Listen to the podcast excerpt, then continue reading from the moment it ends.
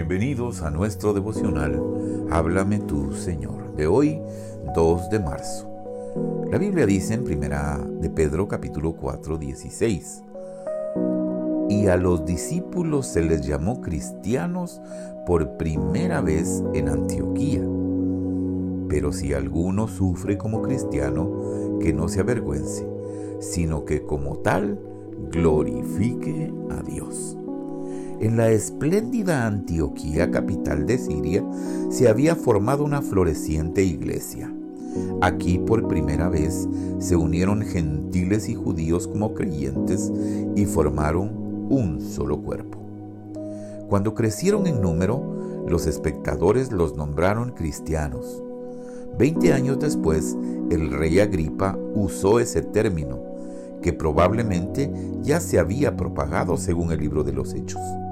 Y finalmente también el apóstol Pedro lo usó en el pasaje arriba mencionado.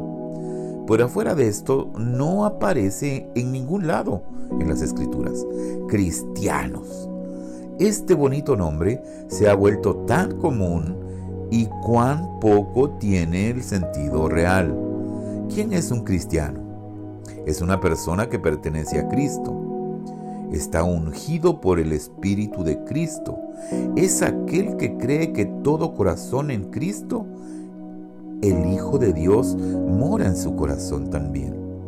No es la pertenencia a una iglesia la que nos hace cristianos, sino solo la verdadera e interna unión con Cristo nos transforma en cristianos.